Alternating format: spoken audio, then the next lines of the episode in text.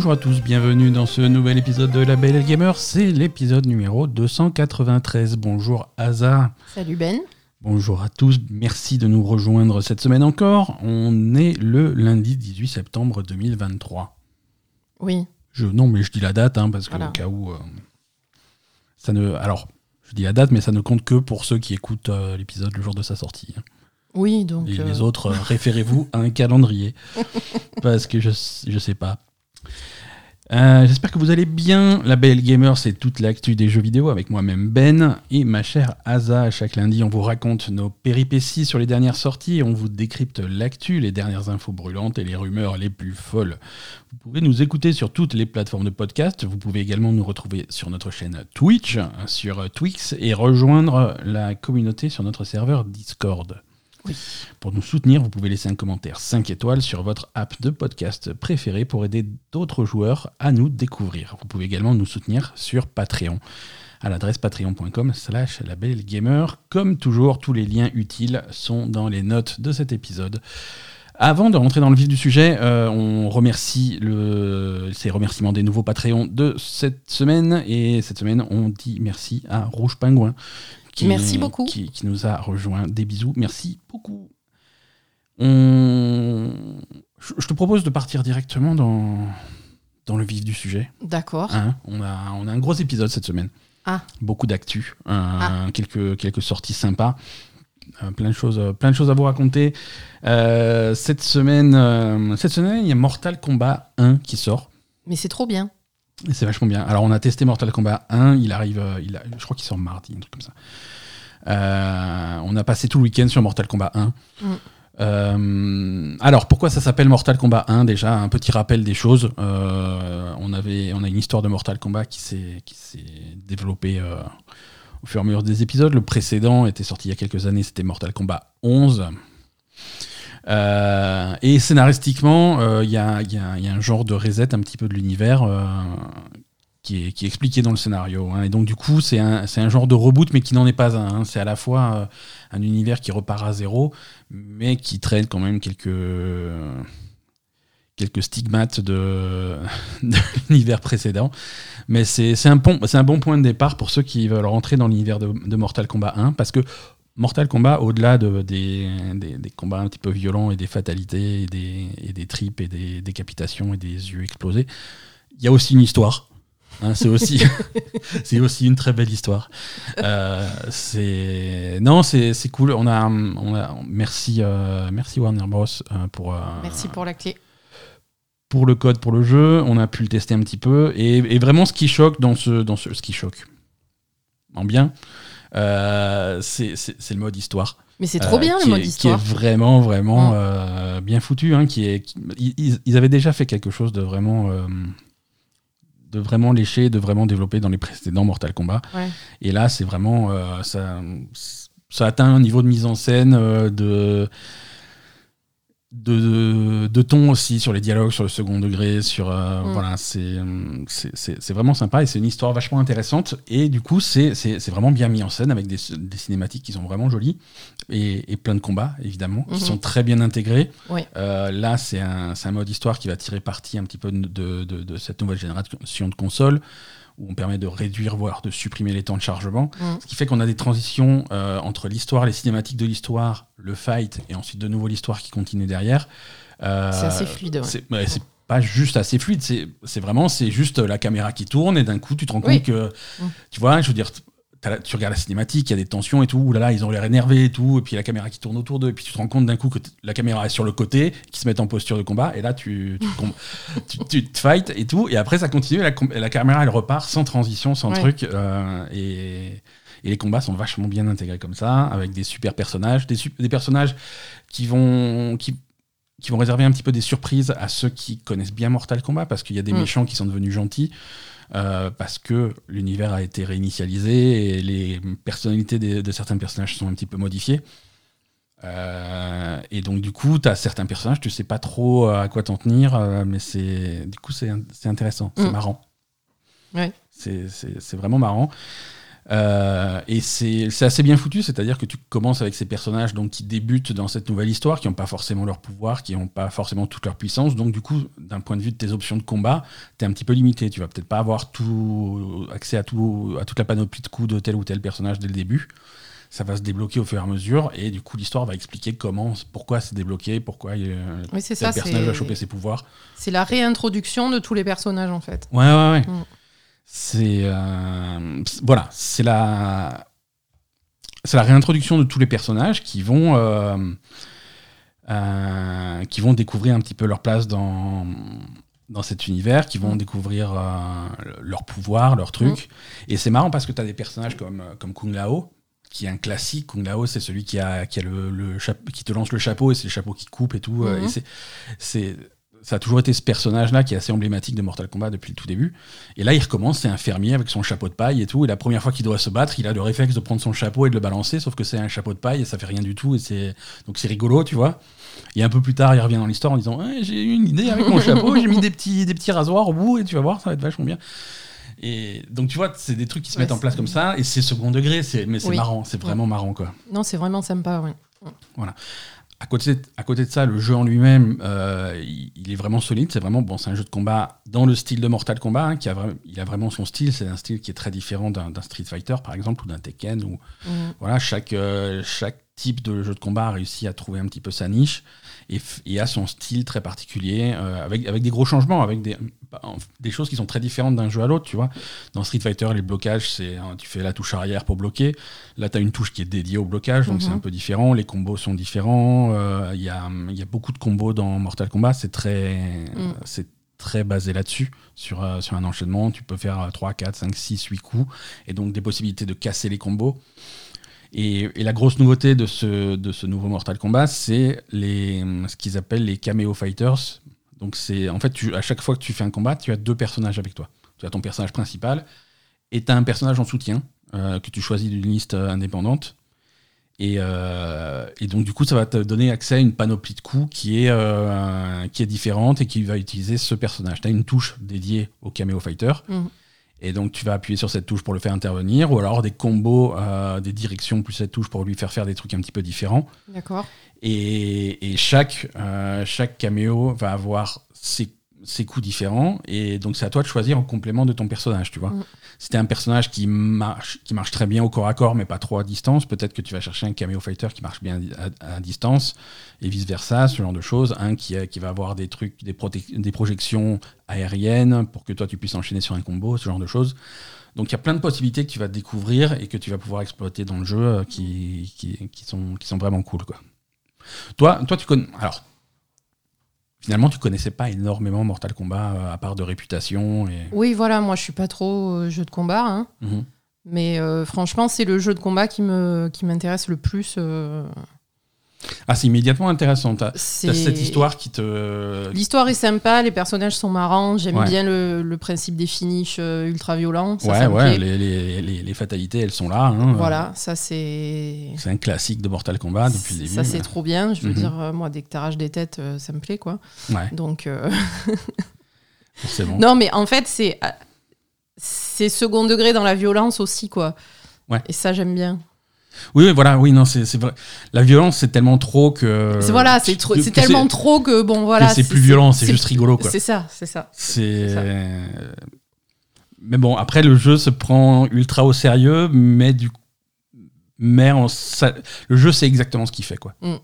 C'est ça. Et, et ça se voit, ça se voit bien à travers des personnages comme Johnny Cage euh, qui est euh, Oui, voilà. voilà, qui sont c'est des personnages qui sont marrants Mm. euh, et, et qui et qui font leur truc. Donc c'est c'est vraiment fun. Et c'est vrai que ouais, ce second degré sur les personnages et tout ça, c'est, je sais pas, je trouve qu'il y, a- il y a un truc en plus euh, au niveau euh, niveau histoire, niveau personnage que sur un Street Fighter par exemple, où Ouais, les ouais. personnages sont un peu plus lisses quand même. euh.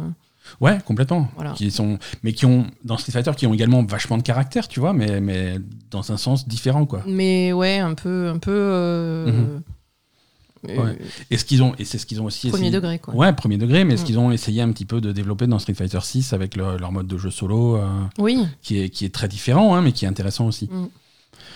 Euh, là, dans Mortal Kombat, il y a plusieurs modes de jeu solo. hein. Il y, a- il y a donc cette campagne qui raconte l'histoire de ce, de ce Mortal Kombat. Et il y a Mhm. aussi des trucs à côté. Euh, il y a le mode invasion, euh, qui est un mode un, un petit peu spécial. C'est un mode, alors d'après ce que j'ai compris, c'est un mode qui est, qui est voué à évoluer au fil des saisons, qui va changer à chaque saison.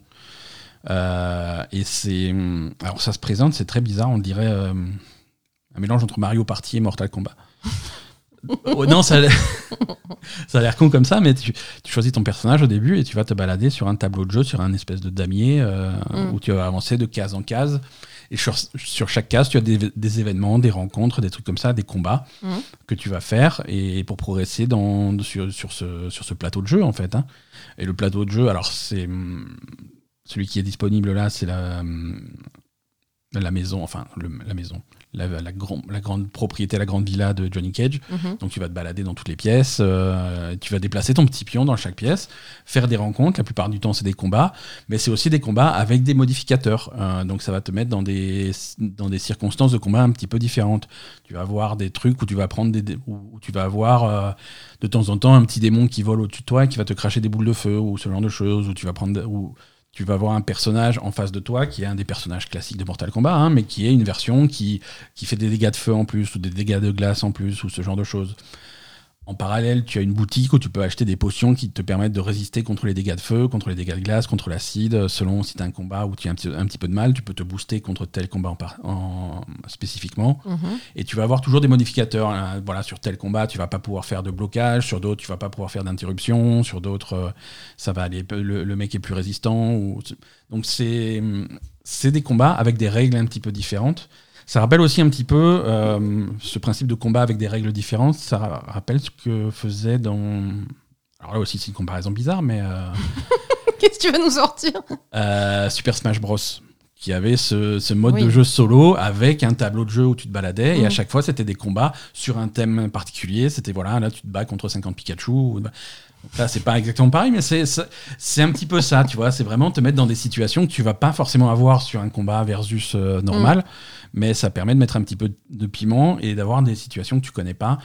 Euh, donc ça Ouais, puis ça permet d'avoir un jeu solo euh, solide pour ceux qui n'ont pas envie de faire du, du multi ou du compétitif. Ou, voilà. Exactement, c'est un jeu qui a énormément de contenu solo Mm. euh, et, et c'est et c'est ça qui me plaît parce que qu'est-ce que je vais faire? Je vais pas, je vais pas aller sur internet et faire du versus contre des mecs qui jouent à Mortal Kombat euh, depuis 20 ans. Non, c'est pas non, la peine. je peux pas, je vais me faire décapiter, ça va être une humiliation. ça n'a aucun sens. Par contre, si je veux jouer solo, si je veux jouer à la campagne, à ce mode de jeu, à faire des trucs, il y a vraiment plein de choses pour m'occuper en solo. Mm. C'est un mode de jeu où tu vas débloquer plein d'éléments pour customiser ton personnage, Oui. Si des, des costumes, des couleurs, des skins, des trucs, Mm. des accessoires. euh, tu peux même débloquer des coups, des fatalités. euh, au, au début, tu n'en as qu'une, mais tu peux les changer. Mm. Euh, donc tu débloques plein de trucs. Il y a- donc ça te fait plein d'objectifs et plein de choses que tu vas pouvoir essayer de faire. euh, Ouais. T'as vraiment l'impression de progresser. Au fur et à mesure que tu avances dans ce mode de jeu, tu gagnes des niveaux. euh, c'est pour débloquer des récompenses ou de la monnaie pour t'acheter des trucs. Il y a, il y a vraiment beaucoup de choses. C'est très, très, très complet. C'est pas juste un mode qu'ils ont rajouté comme ça euh, pour rigoler. Ouais, ouais, non, c'est très complet. C'est un truc réfléchi, quoi. Mm. Donc, euh, donc voilà, beaucoup, beaucoup de très bonnes surprises dans ce Mortal Kombat. Mm. Euh, le niveau technique, il est, il est très beau, il est fluide. Oui. Euh, ça, ça fonctionne très bien. Là, on, on- alors on teste la version euh, Xbox. De l'autre côté, on est sur Series X. hein, sur, il est également dispo sur PS5, évidemment, sur PC. Un petit peu de, un petit peu de méfiance sur la version Switch, euh, dont les retours sont pas très bons. Euh, oui, c'est plus dur du coup. C'est plus dur, c'est très étrange d'avoir fait une version Switch alors qu'il n'y a pas de version euh, PS4 ou Xbox, euh, Ah ouais. Xbox One. Mm. Par contre, version Switch, ils l'ont faite. Je crois qu'il n'y a pas de version PS4. À vérifier, hein. Euh, me croyez pas sur parole sur ce coup-là. Mais voilà, j'ai vu des images de la version Switch. Voilà, c'est vraiment si tu as que ça, quoi. Mm. Euh, oui, non, je confirme, il n'y a pas de version PS4, il n'y a pas de version Xbox One. Donc, ouais, euh, bah, je sais pas. hein. très curieux parce que c'est une version qui tourne c'est pas c'est pas un cloud gaming C'est hein, pas un cloud, ouais, ça, ça tourne, tourne sur sur la Switch. Switch euh, et je peux te dire que Ça doit, ça doit être difficile. Hein. ouais ouais ouais les, les, les photos de Johnny Cage version Switch qui tournent sur internet là on dirait un bonhomme de Splatoon hein. c'est Ah bah, adapté, ouais. Voilà c'est correct hein. C'est adapté à la Switch, non? C'est adapté c'est correct euh, voilà mais il est, il est temps qu'on ait une nouvelle Switch hein, ça Ça, ça- Bah, il, on- il on- serait peut-être temps d'arrêter de sortir des jeux normaux sur Switch aussi. Bah, en fait, Se limiter La plus- à Mario, Zelda. voilà, la et- plupart des éditeurs, la, la plupart des développeurs ne font pas de version Switch Ah de leur ouais. jeu. C'est quand même assez rare. Bah, surtout Warner- pour des jeux comme ça qui, faut, qui sont vraiment adaptés. Mhm. Enfin, tu sens que c'est adapté à- aux nouvelles puissances des consoles, quoi. Donc, Ouais. euh, Warner, ils ont, ils ont toujours été très. euh, beaucoup de soutien pour la Switch, euh, même si Mhm. ça marche pas, tu vois. Je veux dire, euh, Mortal Kombat, on force pour faire une version Switch. Harry Potter, on force pour faire une version Switch. Euh, même si c'est pas beau, ça ils va ont se fait une version Switch Harry Potter aussi Alors, elle devait sortir plus tard, je crois qu'elle est sortie finalement. Euh, Oui, je crois qu'elle est sortie. ouais. Elle est finalement sortie, mais voilà, c'est ils, ils font des versions Switch. Mhm. Parce que, bon, même si c'est pas idéal techniquement, euh, bah, ça se vend. Il y a tellement de Switch sur le marché que, Ouais, c'est sûr. que tu vas vendre pas mal, euh, pas mal d'exemplaires, quoi. Surtout sur, ce type de jeu que t'as pas l'habitude de voir sur Switch et donc où le joueur Switch n'a pas vraiment de, de choix, quoi. Ouais, bah écoute. Hein, tu vois un jeu de baston sur Switch, qu'est-ce que tu fais Une fois que tu as épuisé Smash Bros, euh, bah, tu vas pas jouer à Street Fighter, il y est pas. Tu vas pas jouer à Tekken, il y est pas. Bah, t'achètes pas de Switch au départ, en Mortal fait. Kombat. Mais si, elle est bien la Switch, c'est une super console. Mais... Si tu veux jouer à des vrais trucs, t'achètes une vraie console. Voilà, si t'achètes une Switch, c'est pour jouer à Mario Kart. Après, si tu veux. c'est ça. Je suis désolée, mais c'est ça. Et à Zelda, il y a plein de jeux, tu vois. Il y a, À plein de il y a un jeux. super catalogue, mais, Mais- c'est un catalogue qui est très focalisé, quoi. Et voilà. Euh, voilà, Mortal Kombat 1, ça sort euh, le. cette semaine. non, mais attends, j'ai l'info, j'ai l'info. Bougez pas, bougez pas, je suis super chaud. ça sort le 19 demain. Ça sort par là, ça mais bon. sort euh, par là. De- Demain, mardi 19. euh, si, si vous prenez la grosse édition du jeu, c'est déjà disponible. euh, avec quelques jours d'avance. euh, et c'est hautement recommandé. Oui. L'autre jeu que je me voyais pas recommander, et pourtant, euh, qu'on a testé cette semaine, c'est The Crew Motorfest de chez Ubisoft.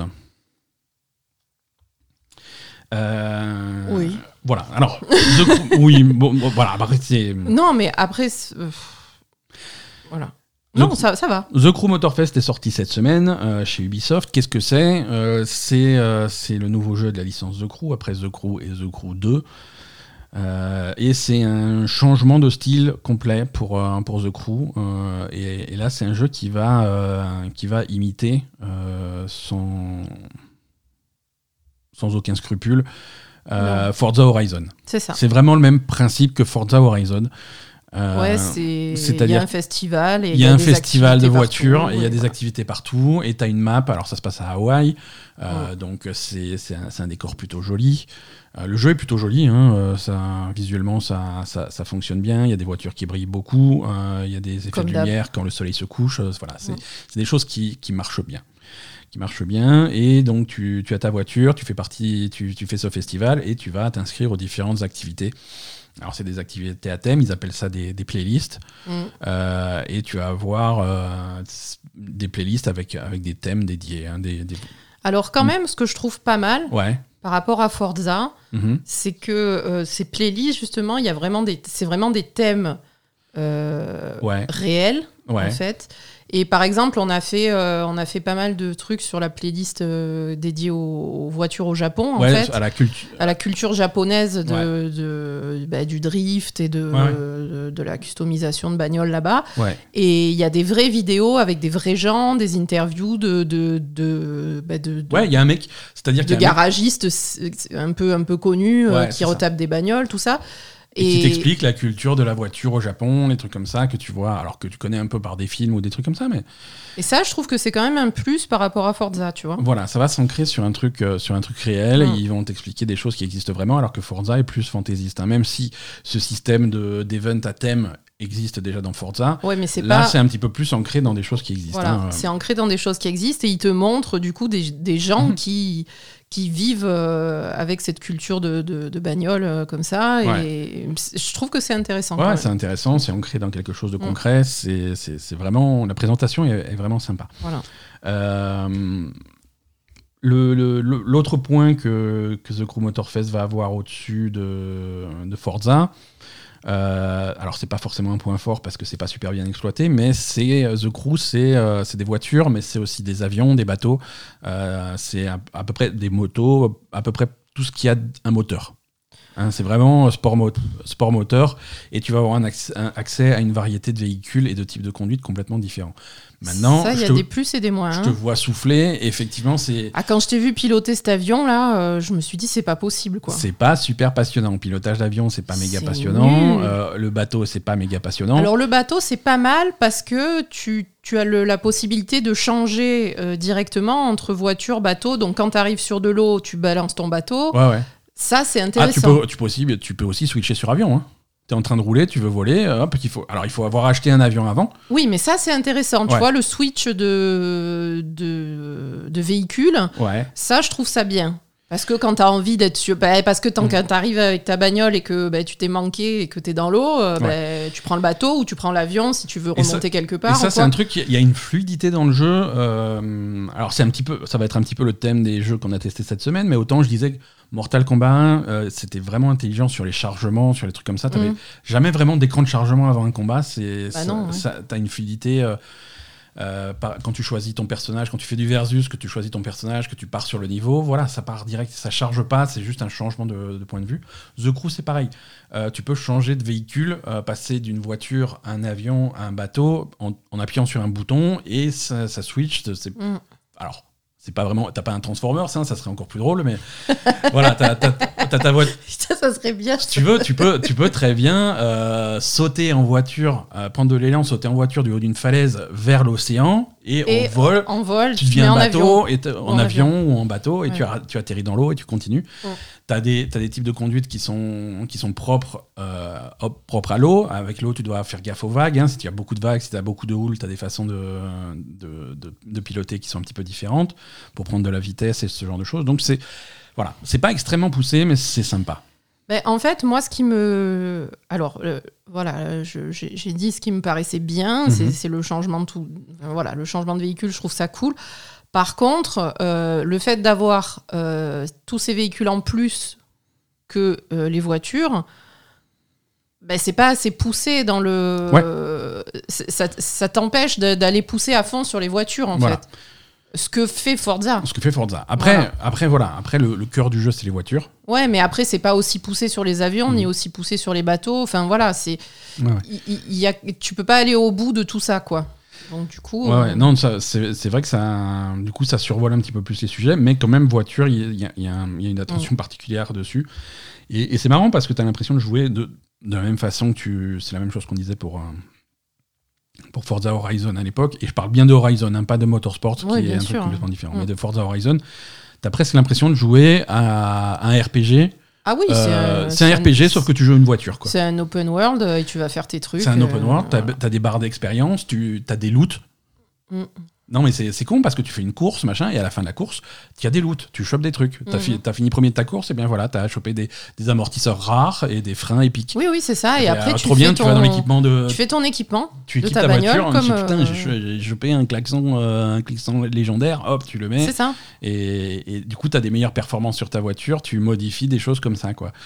Donc c'est ça marche bien, c'est ludique, tu vois, si tu aimes bien les RPG, et les, et les barres d'expérience qui montent et les trucs comme ça. Ah, euh, puis Ubisoft, ils savent faire. hein, euh. Ubisoft, ils savent faire. et, et franchement, ça, ça, ça fonctionnait. Tu vois, j'étais en train de jouer, je fais bon, bah là, j'ai assez joué. Et puis, fais, ah non, ma barre d'expérience, si je fais une course de plus, euh, je passe niveau 6, je vais avoir des nouvelles récompenses. Mm. Allez, c'est parti. On remet un, on remet un coup. euh, donc, c'est. C'est pas mal, en fait. C'est pas mal. Euh, la conduite est moins, est moins agréable et moins fun que dans un Forza. D'accord. Euh, c'est les voitures sont un petit peu plus lourdes, un petit peu plus chiantes à, à conduire. Euh, L'adhérence à la route, euh, les, la maniabilité générale est, est un petit peu pénible euh, dans, dans, dans- dans The Crew. Si vous avez déjà joué à The Crew 1 et 2, vous savez très bien de quoi je parle. Euh, c'est un, petit peu le même style. C'est pas vraiment résolu dans, dans Motorfest. D'accord. Euh, donc, euh, donc voilà, faut, faut faire gaffe à ça. Bon. Après ça, c'est vraiment. Je m'adresse aux fans de jeux de conduite qui vont vraiment. euh, Oui, qui vont chercher vraiment le- la technique euh, parfaite. euh. Voilà, qui vont chercher la, la, face, la prise en main, la façon de. Mm. De la même façon qu'on on disait tout à l'heure, ouais, les fans de jeux de baston, ils savent très bien que Street Fighter, ça n'a rien à voir avec Mortal Kombat, c'est un bien style sûr. complètement différent. Mm. The Crew, ça n'a rien à voir avec Forza, c'est un feeling complètement différent. Et c'est encore autre chose que Gran Turismo, et c'est encore autre chose, tu vois. Chaque, euh, chaque type de jeu de voiture va avoir ses spécificités et son feeling en main. Et, et tu vas avoir des gens qui sont allergiques à la façon dont, euh, dont, dont se contrôle The Crew. Euh, et là, ça c'est pas quelque chose qui est résolu. hein. C'est c'est- c'est le même type de jeu et en main, c'est le même, c'est un petit peu le même feeling. Ouais, mais j'ai malheureusement. Alors, je sais pas si c'est dans ma tête ou. J'ai l'impression que The Crew est quand même en retrait par rapport, euh, ben, je sais pas, à Forza, à Gran Turismo. Euh, voilà. C'est- Complètement. On est, on- niveau technique, niveau prise en main, comme tu dis, Ouais, de, ouais, de la voiture, tout ça, on est quand même euh, niveau en dessous, quoi. Ouais, ouais, mais euh, tu as raison. Mm. Tu as raison. Mais, mais aussi, de la même façon, c'est aussi du fait que The Crew, les deux, les deux premiers, a jamais, ont jamais eu pour vocation à être ça, quoi. Ça n'a jamais été des jeux de, de pure simulation, de sport moteur, euh, avec, euh, avec la précision. euh, Oui, voilà. Voilà, The Crew avait pas- toujours un côté un petit peu arcade. donc du coup, quand tu vas comparer ça à, à des jeux ultra précis comme Forza ou comme Gran Turismo, oui, tu vas avoir quelque chose de différent. D'accord. Ouais, complètement. Ok. C'est voulu et c'est le concept. Oui, mais du coup, euh, comme là, ils vont quand même un peu pomper sur le concept de Forza Horizon, forcément, ils vont être comparés à Forza Horizon. Mais voilà, tu as raison. C'est ça. C'est-à-dire que. qui, qui garde ce côté ultra précis Mhm. en ayant euh, le côté un peu fun de Horizon. Quoi. Quand Donc, tu vas jouer sur le terrain de, de- de Mm. trucs comme Forza, tu vas forcément te prendre la, la comparaison dans la gueule. Et là, euh, sûr. voilà, il y a des gens qui jouent encore aujourd'hui à Forza Horizon parce qu'il y a des contenus qui est rajouté s- systématiquement. Et des mecs qui jouent là tous les jours à Forza qui disent pourquoi je basculerai sur The Crew. Euh, non, il n'y a pas de réponse. Non, Il n'y a pas de réponse. non, non, concrètement, c'est pas la peine. hein. Voilà. Et, et on l'a dit, on l'a déjà dit, on l'avait déjà dit avant que le jeu sorte. Par contre, The Crew va remplir un petit peu un vide qui existe sur, euh, sur PlayStation, Sur par exemple. PlayStation, ouais. où il n'y a pas vraiment. Il y, a des- il y a des super jeux de bagnole, mais beaucoup plus simulation. Il Mm. n'y a pas ce, ce côté. euh, Il n'y a pas de jeu qui remplissait vraiment cette case de RPG en voiture, quoi. Mhm, Tu vois, d'open world en voiture, euh, avec, euh, avec des activités sur la route tout le temps. Et les activités, bah, c'est les mêmes que Forza, tu vois. Tu vas avoir les radars, où tu dois faire un maximum de vitesse, euh, ce genre de choses, des photos à prendre. C'est des trucs qui existent déjà dans Forza, tu vois. Mhm. Euh, donc là, vraiment, euh, Ubisoft n'invente rien et ne prétend rien inventer. hein. Ils n'ont ils ont pas non plus la, la- la prétention de dire que, que c'est les premiers à faire ça, Euh, même s'il y a toujours marqué Ubisoft original dans, dans les titres. Euh, c'est Oui, mais- rarement vraiment original. Euh, faut, faut dire ce qui est. Euh, mais bon, plutôt, plutôt agréablement surpris. Oui, ça va, hein, franchement. ça, c'est un, c'est un jeu, c'est un jeu qui fonctionne. Mm. Hein, il va pas révolutionner le genre, il va pas apporter vraiment de, de- Mm. de grosses nouveautés, mais, euh, Mais c'est un jeu qui fait, le- c'est plaisant et ça fait le boulot euh, Mm. de, de façon, euh, de façon tout à fait correcte. Mm. On va pas tarder à passer à l'actu, hasard. Avancer un petit point, fait farm. Ah, J'ai pas mal avancé à fait farm. Je tempère un petit peu mes ardeurs sur fait farm. ah t'es qui- moins content? au fur et à mesure que le jeu progresse, le jeu ralentit. Il y a moins de nouveautés, il y a moins de trucs, c'est- ça devient plus répétitif. Euh, tu avais plein d'axes d'amélioration qui, qui s'arrêtent net, tu vois. Ah bon? Euh, en fait, ça, ça apporte plein de plein d'éléments. Mhm. Et une fois que ces éléments sont apportés, ça s'arrête là, ça va pas plus loin. En tout cas, pendant longtemps, ça ne progresse pas. Euh, par exemple, quand tu- les, les cultures, ce que tu vas cultiver, des trucs comme ça, euh, tu, vas, tu vas débloquer des nouvelles plantes, machin, avec les nouvelles saisons. Ah, c'est l'automne, super, je vais pouvoir faire des citrouilles, je vais pouvoir faire des trucs, des machins, de, des trucs de saison. Euh, et quand tu te rends compte que la citrouille, eh ben, finalement, c'est juste l'aubergine avec une autre skin et que ça te débloque pas des nouvelles recettes, ça te débloque pas des nouvelles possibilités ou des nouveaux trucs. Voilà, t'as l'impression de tourner en rond. T'as les insectes d'automne, et ben tu achètes, tu, tu attrapes les insectes d'automne. Et ben c'est- ah oui, c'est pas la même grenouille, c'est pas la même machin, c'est pas la même libellule. Mais finalement, tu t'en te sers, ça fait exactement la même chose que pour que l'ancienne libellule, que l'ancienne machin. Ça débloque pas des nouvelles recettes, ça ne débloque pas des nouvelles possibilités, des nouvelles options. C'est l'automne, c'est l'été avec un autre skin, et Oui, voilà. l'été, Mhm. c'est le printemps avec un autre skin. Alors que dans d'autres jeux, et on va comparer à Stardew Valley, euh, c'était vraiment des, des gameplays différents parce que tu avais des trucs que tu pouvais faire qu'en automne, parce que tu avais vraiment besoin de ça pour faire tel truc. Là, C'est pas le cas. Pareil pour l'élevage, euh, tu vas élever, tu vas avoir des animaux et tout. Et une fois que tu as les animaux, bah voilà, hop, c'est au point mort, il se passe rien d'autre. Tu vas juste récolter ton lait tout le temps, tout le temps, tout le temps. Mhm. Et tu vas pas avoir vraiment de possibilité d'améliorer la façon de t'occuper de tes animaux. Tu vas pas pouvoir améliorer la façon de, de gérer tes plantes. Euh, tu vas pas fabriquer des améliorer ton arrosage pour passer à, à des arrosages automatiques ou des trucs comme ça. T'as pas vraiment d'évolution. Mhm. Euh, donc du coup, ça, hum, voilà. Ouais, ils ont vraiment forcé sur l'aspect. Parce que par contre, euh, t'as as de l'originalité. Il y a tout un, un côté qui est le, le pays des fées, etc. Ouais, euh, ouais, ouais. Avec euh, justement des environnements qui sont, Qui sont un peu plus féeriques, et qui ouais. sont originaux comparés à, Ouais. Les, aux environnements classiques. Mais encore une euh, fois, c'est du reskin, c'est pas un gameplay différent, c'est la même chose. Ah, c'est C'est- la même voilà, chose. Tu, vas, tu vas pouvoir faire des nouveaux animaux, mais ils font la même chose que les anciens, des nouvelles plantes qui font la même chose que les anciens.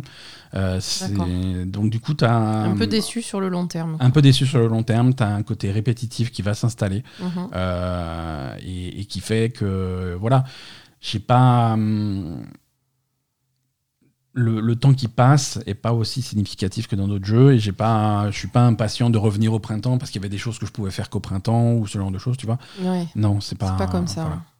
c'est des poissons il y a plein de poissons différents il y a plein de types de poissons différents et tu vas et à chaque nouvelle saison tu vas avoir des nouveaux poissons tu vas pêcher des nouveaux poissons et Mm. tu as des poissons rares et des trucs comme ça trop bien mais le résultat, qu'est-ce que tu fais? Le poisson, tu vas l'amener à la planche à découper et tu vas faire du filet de poisson, quel que soit le modèle de poisson, quelle que soit la saison, quel que soit le truc ça. ça va devenir du filet de poisson pour faire une- la même recette de cuisine qui utilise du poisson et c'est tout. C'est vrai. Il n'y aura rien de nouveau parce que euh, le poisson d'hiver c'est ça et ah, je vais enfin pouvoir faire ce truc là. Non, c'est les mêmes choses. Donc c'est un peu, c'est un aspect un peu, un peu décevant. Voilà, allez, on passe à l'actu qui est, qui est chargé. hein. Il y, a, y a Unity qui fait n'importe quoi. Il faut Ah qu'on en parle. vrai.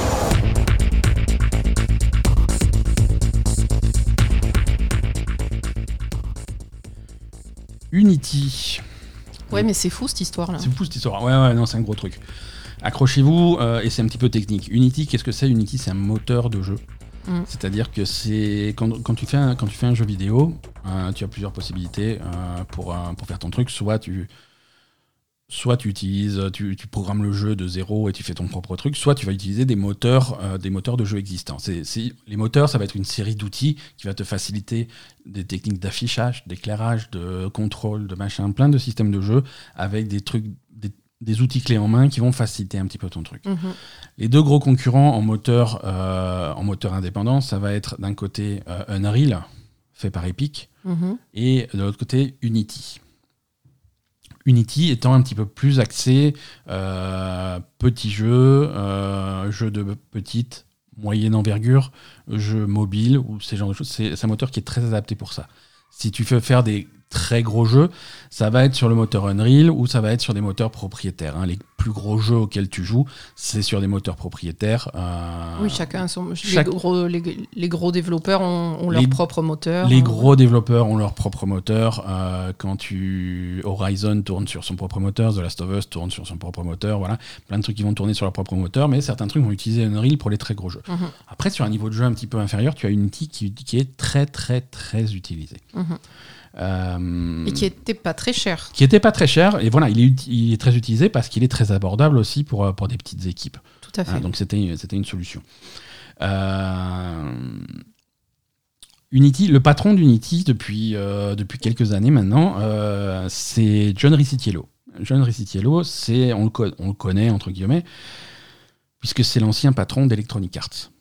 D'accord. Mais Electronic Arts à la, à la grande époque, hein, à l'époque où ils essayaient de faire des sous dans tous les sens, euh, c'est voilà, c'est quelqu'un qui est, qui est connu pour être un petit peu euh, Hum, qui aime bien le fric, quoi. Voilà, c'est ça, c'est un petit peu le Picsou de. euh, voilà, il aime bien le fric. euh, c'est c'est quelqu'un qui est connu, par exemple, l'année dernière à une conférence, il expliquait, donc il était déjà chez Unity, il expliquait que les développeurs de jeux vidéo qui n'avaient pas, qui, qui avaient pas une vision claire de la monétisation de leurs jeux Mhm. euh, étaient, je cite, euh, des putains d'idiots. D'accord. Voilà.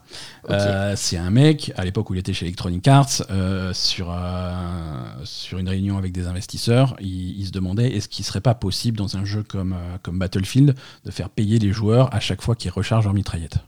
D'accord.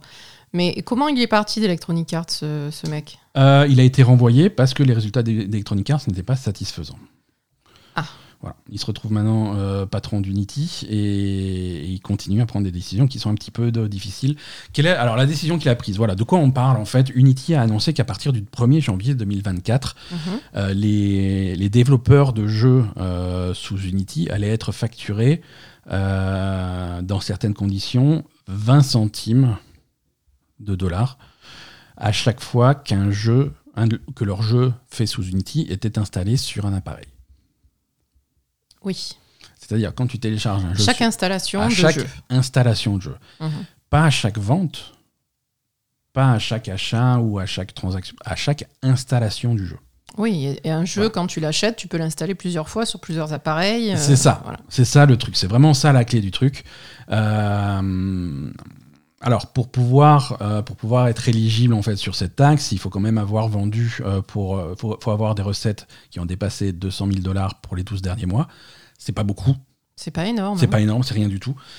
Euh, ils ont annoncé, mais vous en faites pas, on a vraiment ciblé ce truc-là. C'est quelque chose qui, d'après nos stats, qui va toucher seulement 10% des développeurs. Il y a 90% des développeurs d'Unity qui vont pas être concernés par ce truc-là.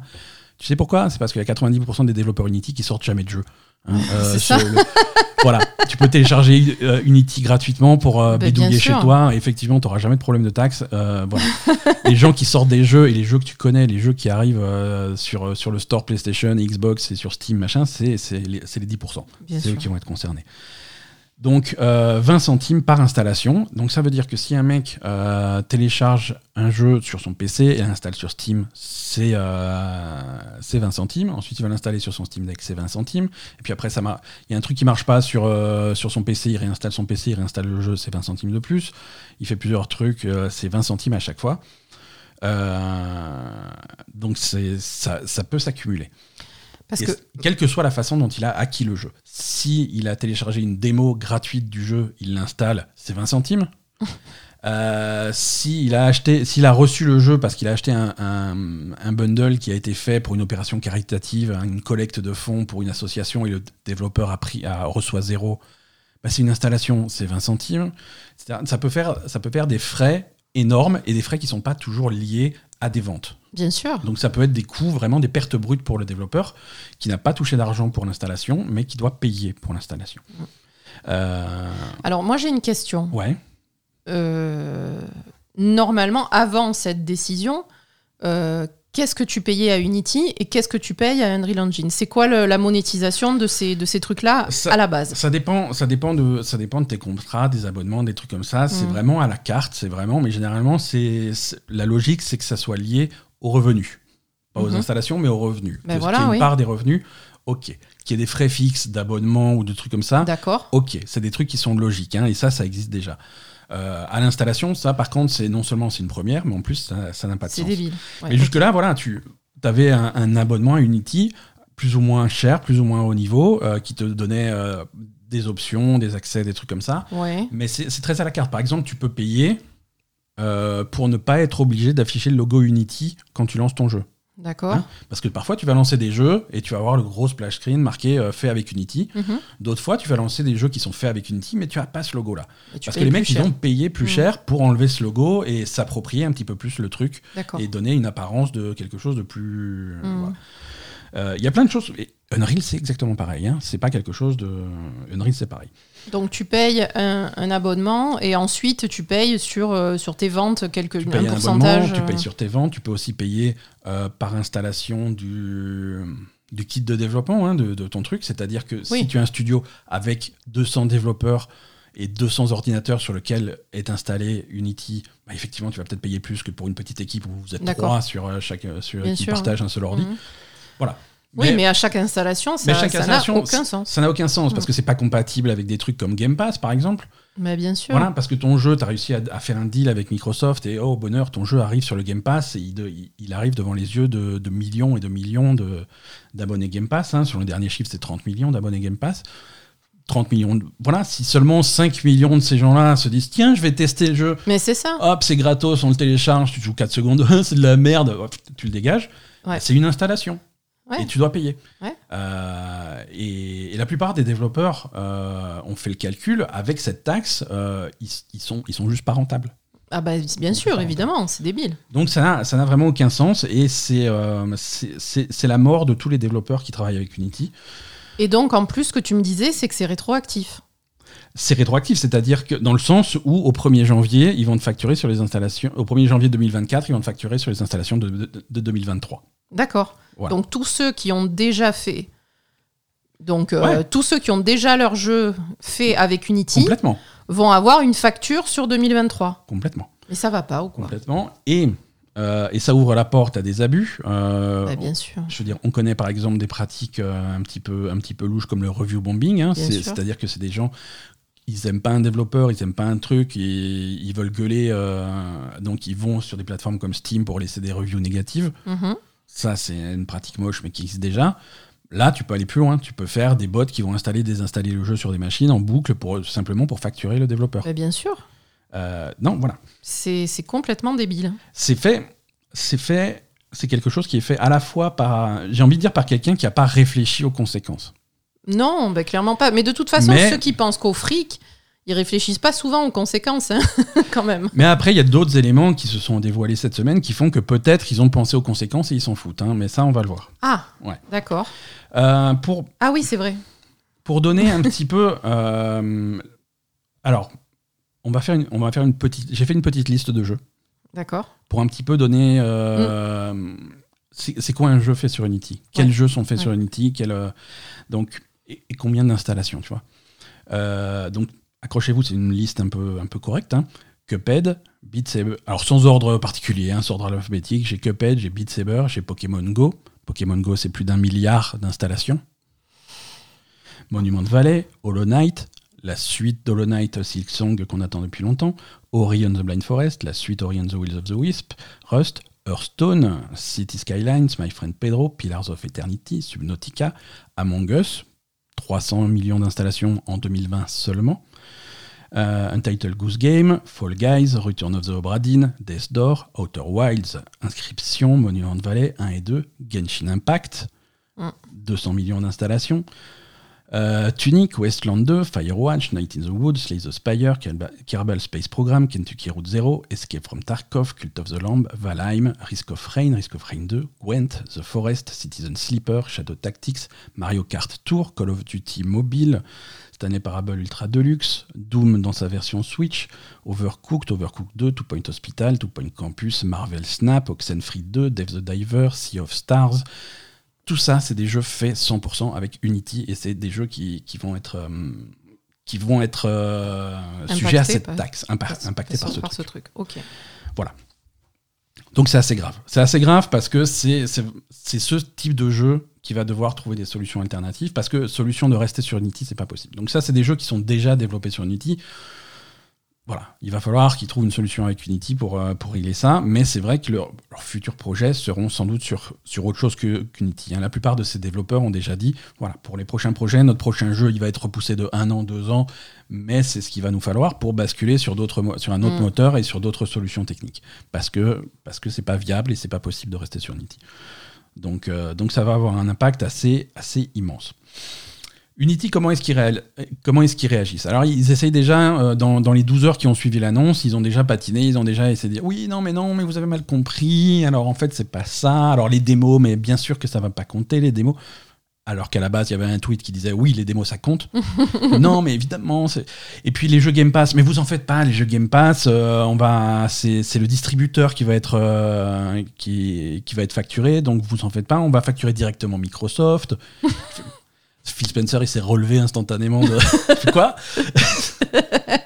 Mais pourquoi? Non, voilà, que ça. Alors, je dis Game Pass, hein, mais PlayStation Plus, pareil, hein, tu vois. Jim Ryan, à mon avis, tu envoies la facture. euh, tu l'entends. hein. Euh, voilà, oui, et, et bien sûr, quand c'est des trucs caritatifs, euh, ça va pas compter. Je- mais comment tu sais que ça vient d'un truc caritatif? Tu vois, tu peux pas savoir Mm. ça n'a- aucun sens. L'absurdité du truc, ça n'a aucun sens. Alors, qu'est-ce qu'il y a derrière ces discussions, ces, ces décisions? Alors, il y a, y a plein de choses un petit peu moches, hein, mais si on va creuser un, un truc, déjà, on va, on va voir un petit peu euh, les, les finances de Monsieur John Ricciello. Euh, la semaine dernière, la veille de l'annonce de, de- de ce truc-là, John Ricciello a vendu toutes ses parts de Unity. Mhm. Ça s'appelle du David initié. C'est ça. Voilà, c'est ça. C'est-à-dire que, en fait, euh, Ricciello a vendu euh, la semaine du 6 septembre euh, 2000, euh, 2000 actions euh, qu'il qui lui restaient de chez Unity. Il faut savoir que depuis, dans les 12 derniers mois, il a vendu un total de 50 000 actions Unity et il en a acheté un total de zéro. Donc il s'est vraiment débarrassé de son truc. Donc ça, c'est pas beau, c'est un petit peu louche.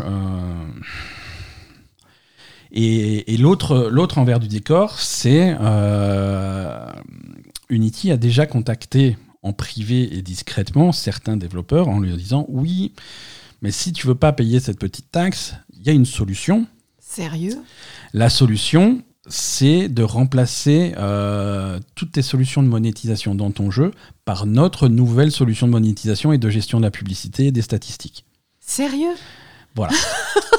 Ils sont graves Donc visiblement, parce que la plupart, si, si vous jouez beaucoup à des jeux mobiles ou à des trucs comme ça, vous allez vous rendre compte que, surtout sur téléphone, les pubs, ça ressemble toujours un petit peu à la même chose. Tu vois, c'est des bannières de pubs.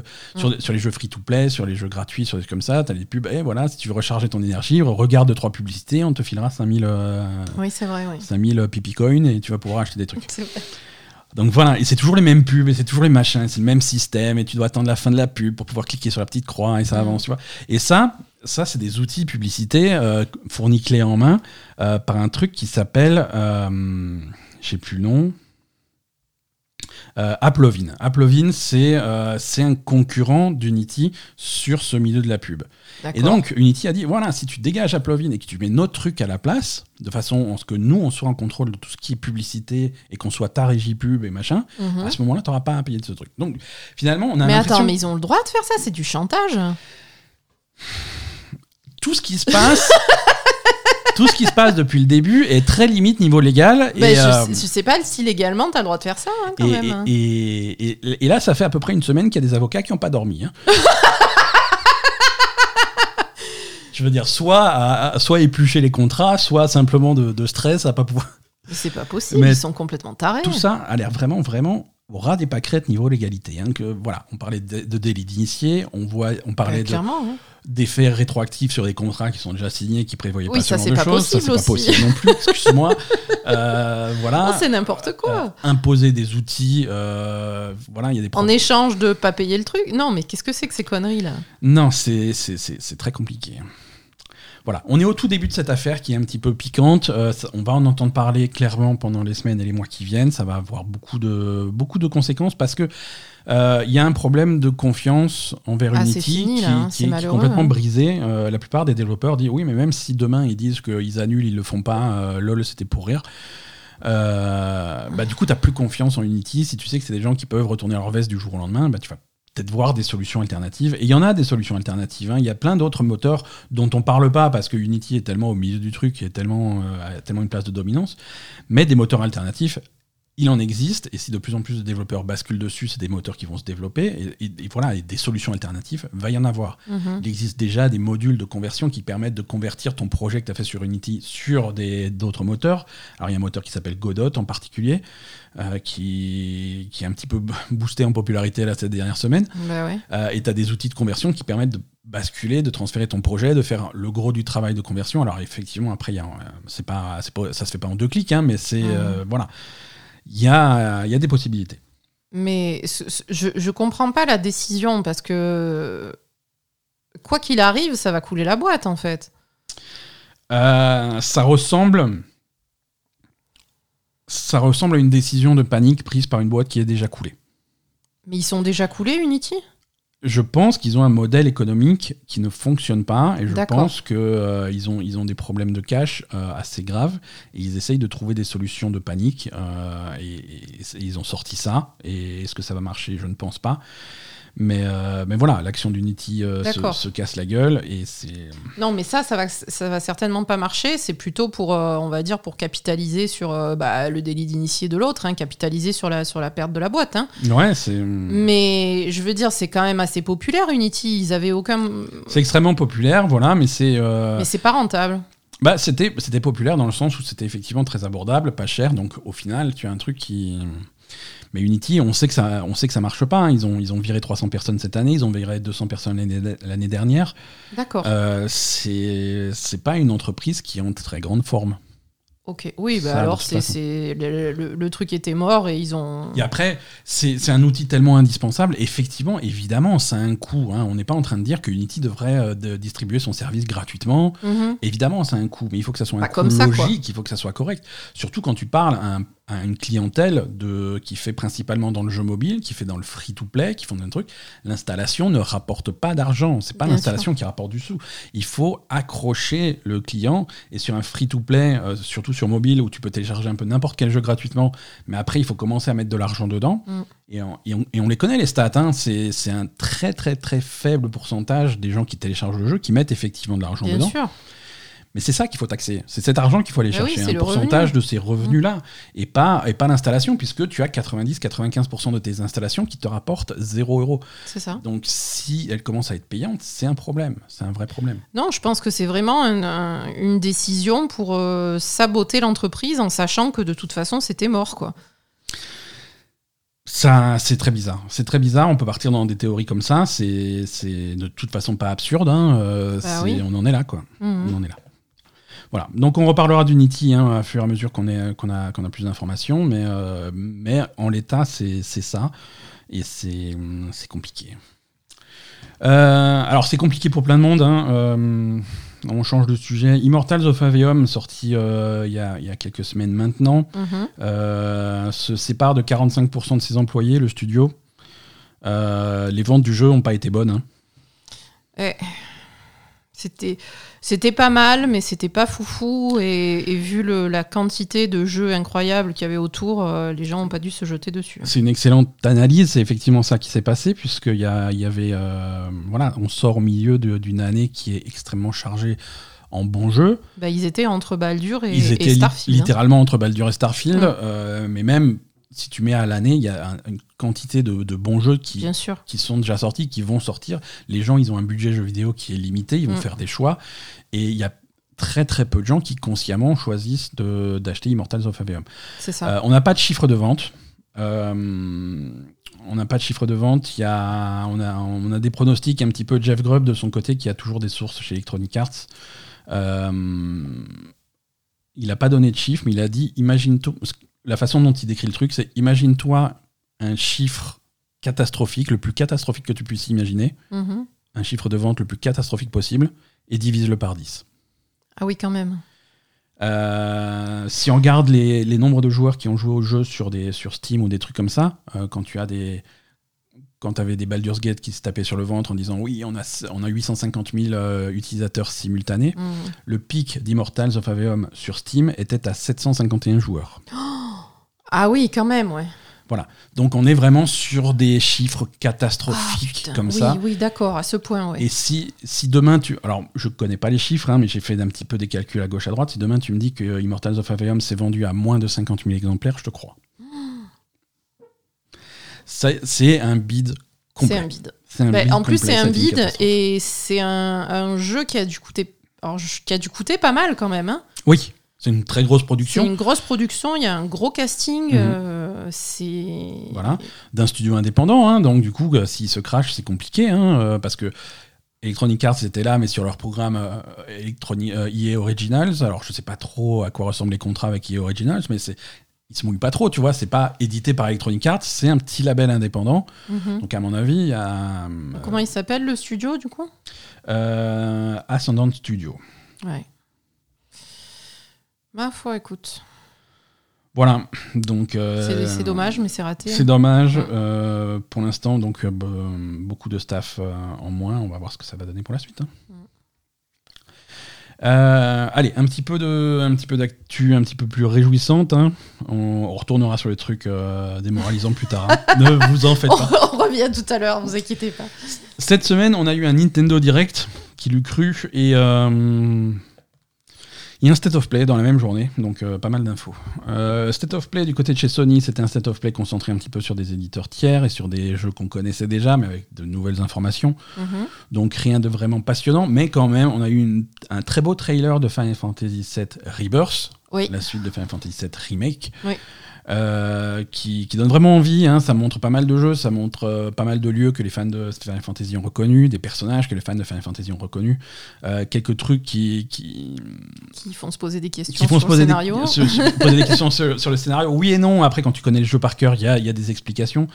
Il apparaît, on le voit sur, sur des images que Sephiroth est jouable. Oui, Hein, euh, il se bat oui aux côtés de, il est gentil maintenant, il se bat avec eux. il se bat aux côtés de Cloud. Euh, alors, Enfin, il est gentil, je sais pas, hein, mais il se bat avec eux en tout cas. Ceux qui connaissent Final Fantasy VII par cœur euh, se disent que c'est peut-être un flashback, euh, parce qu'ils étaient copains à une époque. Ah Et voilà. Euh, mais voilà, on voit, on voit des personnages. on voit des personnages. Bah, Après, de toute façon, on sait que le remake de, Final Fantasy VII avait quand même pas le même scénario que l'original. Donc il y a peut-être des a- évolutions voilà, du scénario. Il y a peut-être des écarts. Et c'est ça, et c'est ça qui est intéressant. Tu vois, on sait, il y a vraiment, c'est vraiment tendancieux. On ne sait pas si Mm. c'est différent, si c'est machin, si c'est un autre point de vue, parce que va y avoir des différences. hein. Euh, là, on est Final Fantasy VII remake. euh, ça fait maintenant quelques années qu'il est sorti. Euh, on va il y a des gens qui vont commencer à spoiler des trucs. Final Fantasy VII remake n'est pas un remake de Final Fantasy VII. Non, c'est un- Euh, remake, c'est le sous-titre de ce truc. C'est c'est une autre aventure dans l'univers de Final Fantasy VII, euh, avec des thèmes de manipulation du destin et des choses qui se sont déjà passées, des trucs comme ça. Mais c'est pas un remake de Final Fantasy VII. Donc Mhm. les événements vont être différents. Oui, voilà. Euh, on voit, on voit clairement, on, a, on, on voit euh, Zach Zach. qui est censé être mort. On le voit euh, dans, dans ce trailer. Mais bon, ça va reprendre quand même pas mal de grandes lignes de Final Fantasy VII. Il y a des personnages jouables, il y a Red 13 qui est jouable. Rappelle-toi, à la fin de Final Fantasy VII Remake, il a accompagné le groupe, mais il n'était jamais vraiment jouable. Oui, c'est vrai. Là, il devient jouable. Euh, Il y a Yuffie qui est jouable, évidemment. Euh, elle était dans le DLC. Il y a le chat bizarre là. Euh, Ket 6, ouais, le, chat sur le, le chat perché sur le Mog. Ouais. Donc ça, c'est un, un classique de Final Fantasy VII, il est, il est jouable. On aperçoit aussi Vincent. Alors, d'après ce qu'ils disent en interview autour de ce trailer, Vincent sera pas jouable dans celui-là, mais il sera jouable dans le prochain. D'accord. Euh, je crois que le seul personnage jouable de Final Fantasy VII qu'on n'a toujours pas vu du tout, c'est Sid. Parce qu'il y a un Sid dans Final Fantasy VII, évidemment, Mm. et on l'a toujours pas vu. Mais, euh, mais voilà, il y a plein de trucs. Alors, on voit le Golden Saucer, on voit, on voit pas mal de- d'endroits de, Final Fantasy VII. Ça a l'air très cool. On a une date de sortie ferme, ça y est, c'est le 29 février. euh, 2024. Donc c'est dans pas si loin que ça, c'est 5 mois. Euh, Ouais. ça, ça approche assez vite et, et ça donne envie. Euh, on a aussi eu des nouvelles de, Final de Resident Evil 4. Oui. Non, mais il est déjà sorti, mais euh, je sais. Mais il y a- le DLC qui a été annoncé. Donc, euh, le DLC, c'est Separate Ways, hein, euh, le DLC qui existait déjà sur la version PlayStation de Resident Evil 4. Euh, et c'est le DLC qui va suivre. c'est les mêmes événements, mais vu du point de vue de Ada Wong. Euh, qui, qui, qui- qui est un petit peu dans le coin, en parallèle de, de ce que fait Léon. On la croise de temps en temps. Donc là, on va voir un petit peu son point de vue du truc. Mm. Et il y a pas mal de choses qui se passent un petit peu mystérieusement euh, sur le, quand, tu joues, euh, quand tu joues Léon, qui vont être expliquées là, parce que c'est Ada Bien qui sûr. fait ses trucs de son Mm. côté. Ils sont super chauds parce que ça sort le 21 septembre. C'est genre. Ah, mais c'est genre mercredi? c'est genre mercredi, voilà. Donc j'espère que vous êtes. Mais c'est payant donc. Combien il coûte? C'est payant, mais c'est 10 balles. D'accord. Voilà. C'est 10 euros, c'est pas super cher. Euh, et ça sort, euh, ça sort donc ce mercredi. Euh, D'accord. et c'est donc un DLC de Resident Evil 4, il faut avoir l'original pour jouer. Ils ont aussi montré Resident Evil 4 version VR pour PSVR 2, ça c'est plutôt à la fin de l'année, cet hiver, que ça devrait sortir. Voilà, sinon rien de foufou dans ce State of Play, hein. c'est comme dit, c'est des images de jeux qu'on avait déjà vues, il y a des nouvelles images de Spider-Man, ça a l'air cool, mais euh, voilà, on commence à savoir à quoi ça va ressembler, maintenant on veut y jouer. Oui. Euh, la version PlayStation 5 de Honkai Star Rail arrive. Ah une- oui, c'est quand ça? C'est le 11 octobre. Ah, Donc, ah, on a c'est une pas, c'est pas mal, ouais. Voilà, c'est pas mal. On a une date ferme pour, euh, pour Honkai Star Rail. Euh, pour les fans de Genshin Impact, ça change un petit peu de, de décor. Euh, on a aussi. Alors, ils ont dévoilé des nouvelles couleurs pour, pour les manettes de la PS5 et pour les, pour les façades. Oui. Que tu peux. Ah ouais, alors, hein. Euh, Volcanic Red, Rouge donc. Cobalt Blue, Bleu. Sterling Silver. Blanc. Ouais. Oui, parce que je me disais, il n'y avait pas argent, il y avait juste blanc, quoi. Non, ouais, c'est.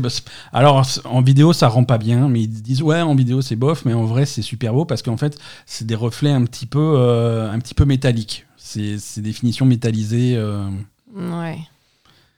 Donc voilà, c'est rouge. pour- euh, rouge, mais, mais rouge métallique. C'est bleu, mais bleu avec des reflets métalliques. Et, et blanc, parce que blanc, PlayStation blanc, c'est absurde. Hein, qui, est, qui est-ce qui irait Non. C'est pas absurde. Il n'y a que ça pour l'instant. Euh, mais voilà, c'est argent. C'est des reflets argent un petit peu. Ouais, bon, c'est du pipeau, quoi. Voilà, 60 euros pour les, pour les façades et 75 euros pour les manettes. Ok. Nintendo Direct. Alors Nintendo Direct, on a eu des images de ce fameux jeu euh, dédié à Peach là, qui a été teasé Oui, au qui a président. l'air euh, qui a l'air pas mal. Ça a l'air vachement bien. Ça s'appelle le. On a, on a un vrai nom maintenant pour ce jeu. Ça s'appelle Princess Peach Showtime. On a également une date de sortie, 22 mars 2024. Et c'est donc un jeu basé sur Peach qui a l'air très mignon. Mm. Euh, c'est c'est vu de côté avec quand même un- des, des effets 3D. Tu joues Peach. Alors Peach, il lui est arrivé des trucs euh, horribles hein, avec ses potes euh, les Toads. Elle a été au théâtre. Mais il y a une sorcière qui est arrivée au théâtre et qui a foutu la merde, donc c'est à toi de sauver tout le monde. Mais comme tu au théâtre, il y a plein de costumes. Donc du coup, Peach, elle se transforme tout le temps selon les niveaux, selon les situations. Tu peux faire euh, Peach qui fait de l'épée, Peach la pâtissière, Peach la détective, Peach qui fait du kung-fu, des trucs comme ça. Ouais. Il y a plein de costumes différents et c'est vachement bien, c'est vachement positif, C'est rigolo, ouais. Mm.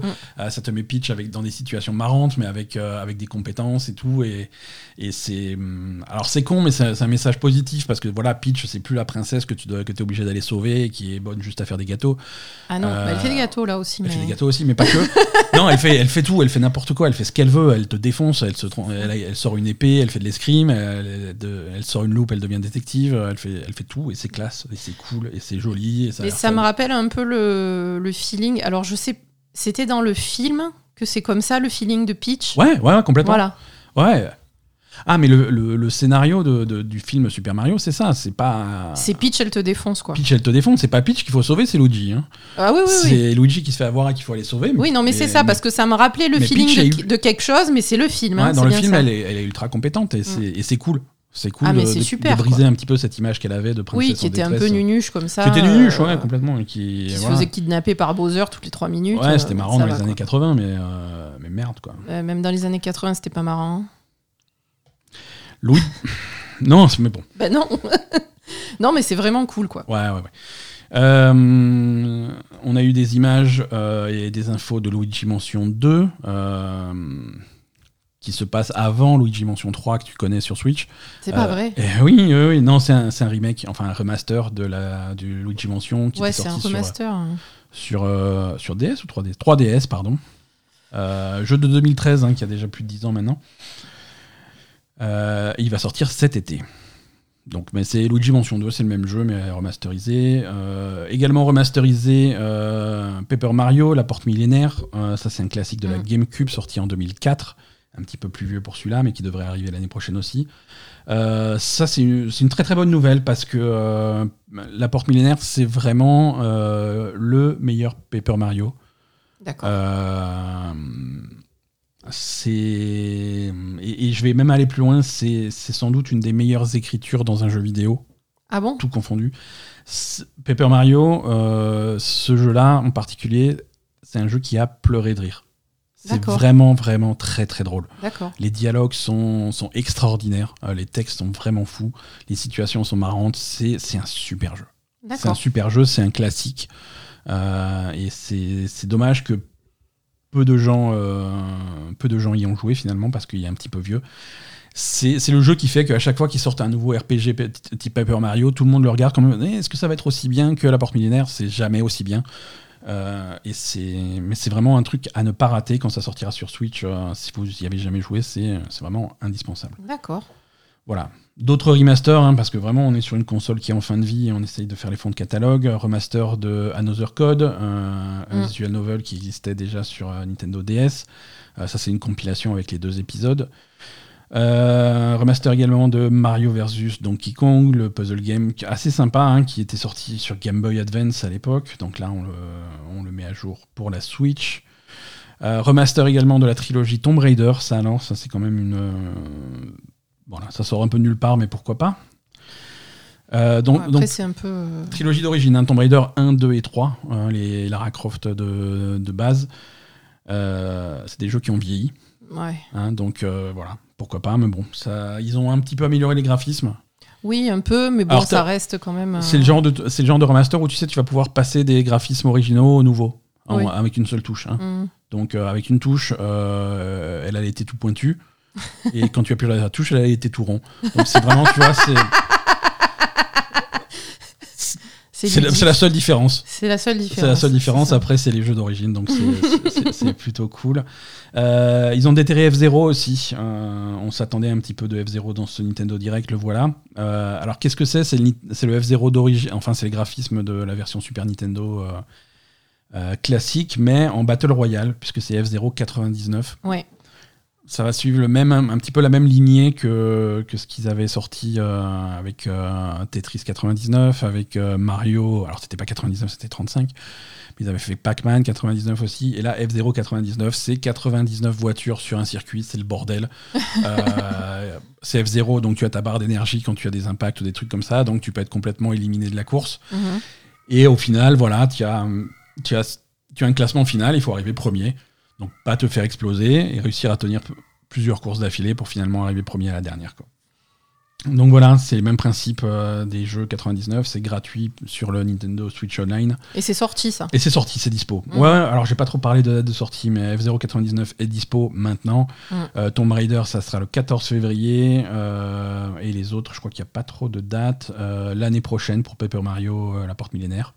Et il y, a du- y a du multi euh, sur euh, F099 Oui, ça se joue à 99. Non, mais du multi avec tes copains. Ah non, non, je crois pas. Non, Ah voilà. non, non c'est 99 en ligne avec, en ligne, euh, euh, il n'y a pas de multi. avec euh, 98 inconnus. Non, tu peux pas. Tu peux pas faire de groupe avec tes copains? Et il faudrait tester, j'en sais rien. Ah, Quand même J'en sais rien.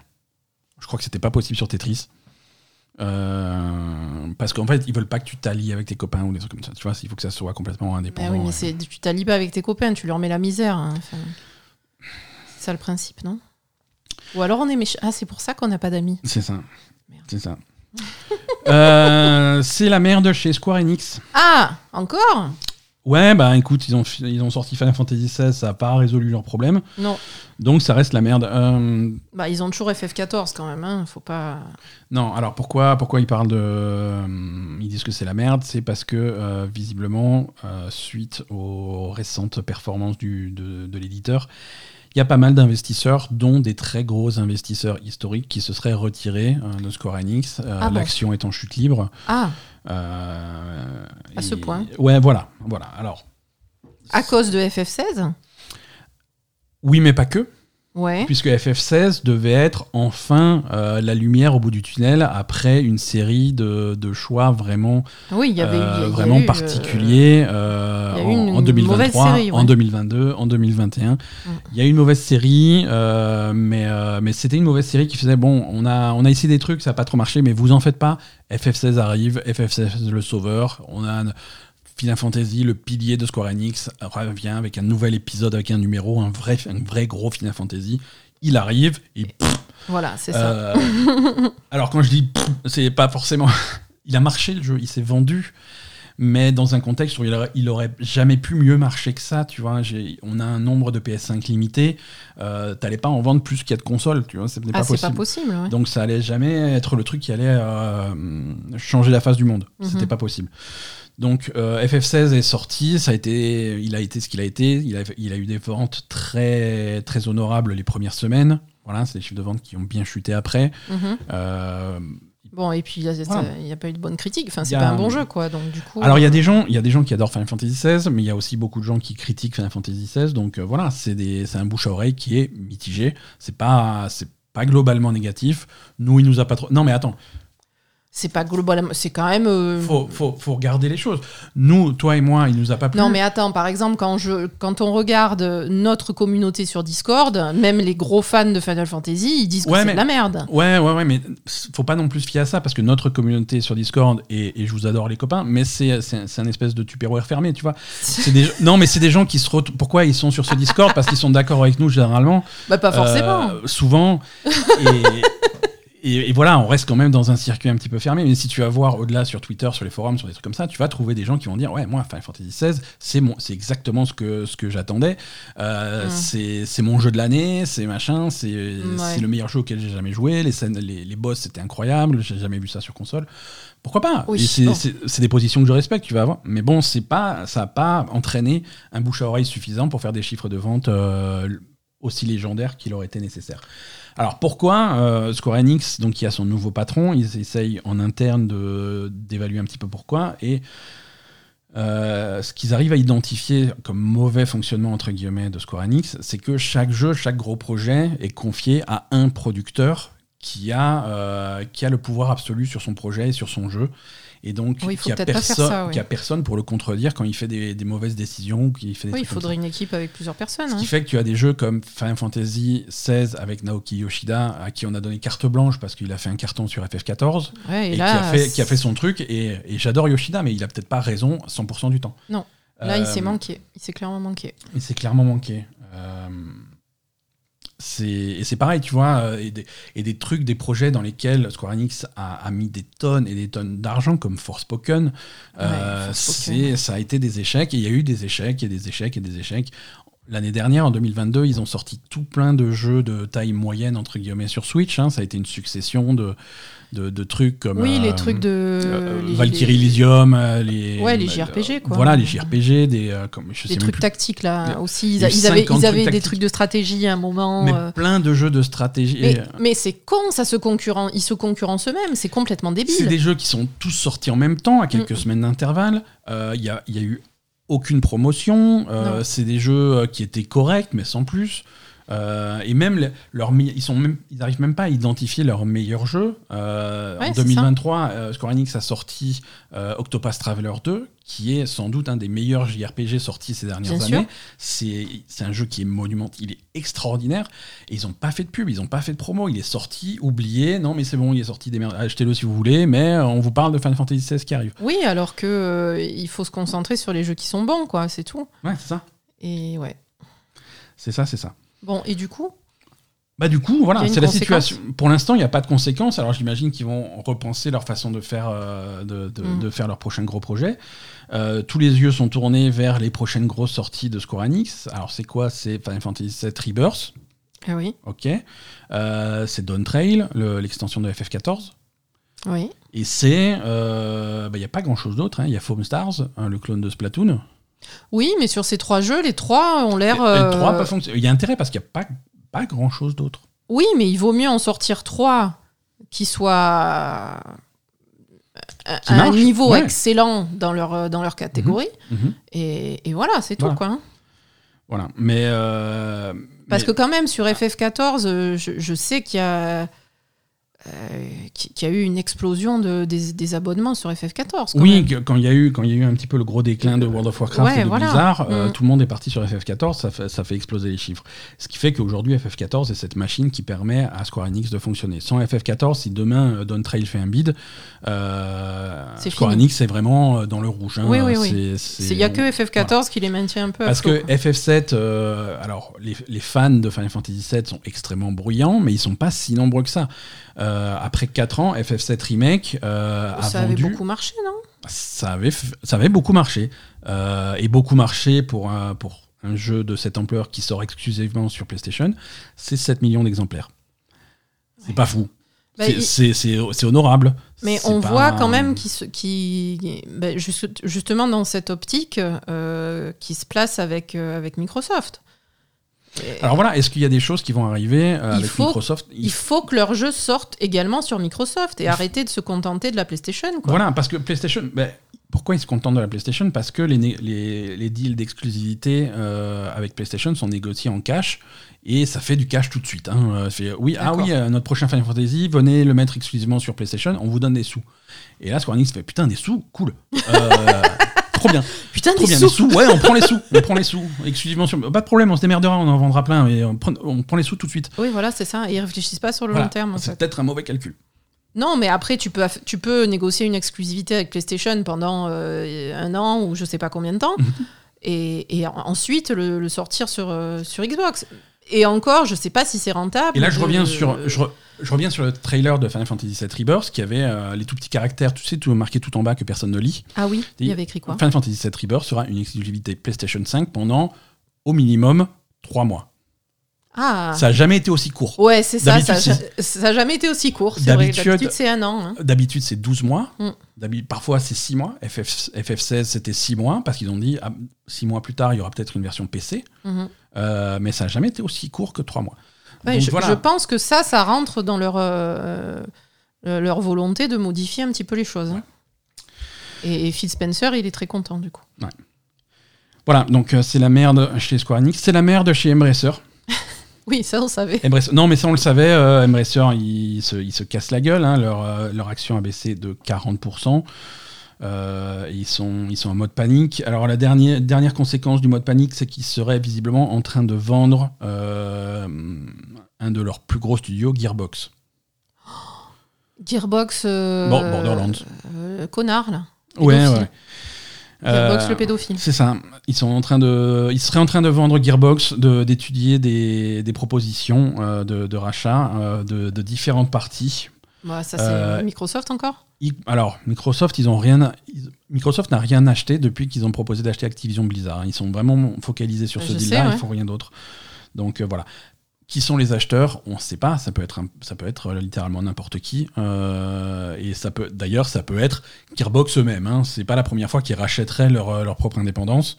Bah oui. Et ça se fait de racheter sa propre Mais indépendance. ils étaient hein. indépendants euh, quand Ils ils, étaient- se sont fait racheter par Embracer. Exactement, ils étaient indépendants et ils peuvent redevenir indépendants. Ça arrive, ça arrive même relativement souvent. C'est possible. La dernière fois que ça avait fait du bruit comme ça, c'est quand IO Interactive avait racheté son indépendance et la licence Hitman Oui. à Square Enix. Oui, oui, oui. Euh, donc là, tout, il il est tout à fait possible qu'ils repartent. euh, Mais ça dépend, il a pas claqué déjà tous ses sous euh, dans, des, dans des jeunes filles prépubères, monsieur, monsieur machin on n'a pas d'infos là-dessus, donc on va pas s'étaler dessus. Mais, mais, mais voilà, non, non, c'est un très gros studio avec, avec Borderlands. Alors, Borderlands, qui est un petit peu, c'est une franchise qui est un petit peu au point mort parce que je pense qu'ils ont, ils ont un petit peu tout dit. Euh, pour Ouais, pour un qu'un Borderlands 4 soit intéressant, il faudrait vraiment revoir la formule à la base. Ouais, c'est vrai que là, euh, ça- Gearbox, c'est un peu, un peu en stand-by, hein, effectivement. Mais ça reste une très grosse licence qui se vend euh, par camion. Euh, Il y a un film Borderlands qui est censé arriver relativement bientôt. Voilà. C'est bon, il y a Mad Max déjà. Ouais, mais. c'est la merde chez Ubisoft. c'est pas possible. Alors, Ubisoft, qu'est-ce qui se passe chez Ubisoft? C'est Ubisoft Montréal en particulier, Ouais. euh, qui après le Covid avait, avait donc promis à tous ses employés qu'ils pouvaient travailler en télétravail 100% du temps. Et finalement, non. Euh, Donc c'était vachement bien, c'était des conditions de travail euh, idéales, tu pouvais faire du télétravail. Alors si c'est 100% du temps, ça veut dire que tu peux déménager, tu peux t'éloigner de la grande ville, tu peux vendre ta voiture, tu peux prendre des dispositions de, de vie. Euh, sauf qu'ils ont appris cette semaine que non, mais c'était- pour déconner, c'est fini, il faut revenir au bureau euh, au moins deux jours par semaine Eh oui. euh, à compter du, de cette semaine. Eh oui. Genre tout de suite. Donc du coup, les employés sont, sont très très fâchés. Quelles vont être les, les conséquences? Alors soit Ubisoft Montréal va dire finalement c'était pour déconner, restez chez vous. Ou alors il va, ils vont y avoir, il va y avoir beaucoup, beaucoup, beaucoup de, de démissions chez, euh, chez Ubisoft Montréal. Mais effectivement, Mais quand tu promets du télétravail euh, 100% du temps sur le long terme, parce que c'est ce qui était prévu, C'était hein, pour le long terme, Bah oui, non. tu vas prendre des dispositions de vie et, c'est ça, qui, peut- qui peuvent être très différentes. hein. qui peuvent être très différentes et qui peuvent pas, tu peux pas revenir en arrière en claquant des doigts. Donc, euh, Mais est-ce voilà. qu'ils trouveraient, même s'ils démissionnent tous ces gens, est-ce qu'ils vont trouver euh, d'autres studios qui les emploient en télétravail euh, Alors ça existe, hein. Ça existe, des studios qui font 100% de télétravail et qui demandent pas de retour au bureau. Il y a pas, Ça se fait. hein. ça se fait, ça se fait. Des gens comme Bungie, euh, il y a des très gros studios qui, qui le permettent. Et là, c'est quoi l'explication de la décision? Il y a, y a un problème de rentabilité ou le non, travail n'est pas fait? Non, non, sont- c'est c'est justement, c'est ça qui est. Ça glandouille en télétravail ou pas?